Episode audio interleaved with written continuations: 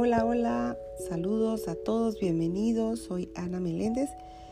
Hoy estamos en la lectura de hoy. Aquí estamos en esta sección lectura de hoy, capítulo 1, continuando con este maravilloso capítulo que es dedicado al significado de los milagros.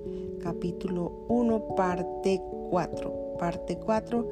Y hoy el título es Cómo escapar de la oscuridad. Cómo escapar de la oscuridad. El punto 1 de esta lectura dice, escapar de la oscuridad comprende dos etapas. Primera, el reconocimiento de que la oscuridad no puede ocultar nada. Este paso generalmente da miedo. Segunda, el reconocimiento de que no hay nada que desees ocultar aunque puedas hacerlo. Este paso te libera del miedo. Cuando ya no estés dispuesto a ocultar nada, no solo estarás dispuesto a entrar en comunión, sino entenderás también lo que es la dicha y la paz. Punto 2. La oscuridad de hecho jamás podría ocultar a la santidad, pero tú puedes engañarte a ti mismo al respecto. Este engaño te hace temer porque te das cuenta en tu corazón de que es un engaño y realizas enormes esfuerzos por establecer su realidad. El milagro sitúa a la realidad en el lugar que le corresponde y a la realidad le corresponde estar únicamente en el espíritu y el milagro reconoce únicamente la verdad.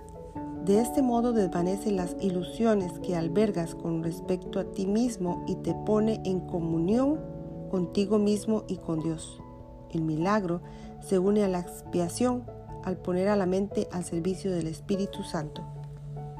Así se establece la verdadera función de la mente y se corrigen sus errores, que son simplemente carencias de amor. Tu mente puede estar poseída por ilusiones, pero el espíritu es eternamente libre.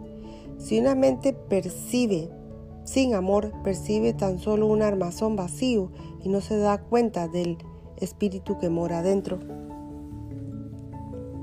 pero la expiación restituye el espíritu al lugar que le corresponde. La mente que sirve al espíritu es invulnerable. La oscuridad, en, el punto 3, la oscuridad es falta de luz de la misma manera en que el pecado es falta de amor. No tiene cualidades únicas propias. Es un ejemplo de la creencia en la escasez, de la cual solo se pueden derivar errores la verdad es siempre abundante. Los que perciben y reconocen que lo tienen todo no tienen necesidades de ninguna clase. El propósito de la expiación es devolvértelo todo o más bien devolverlo a tu conciencia.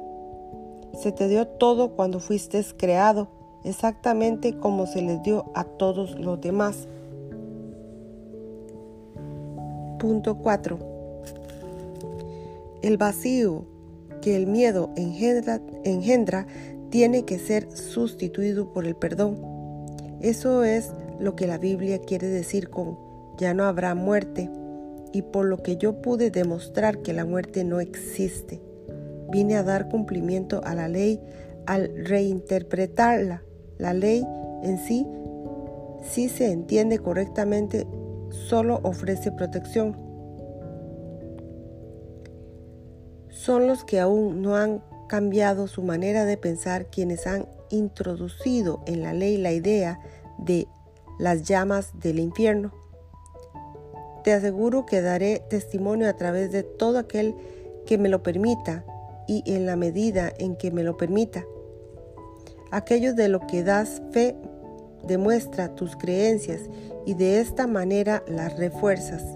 Aquello o aquellos que dan testimonio de mí están expresando por medio de los milagros que obran, que han dejado de creer en la, en la carencia en favor de la abundancia que han aprendido les pertenece.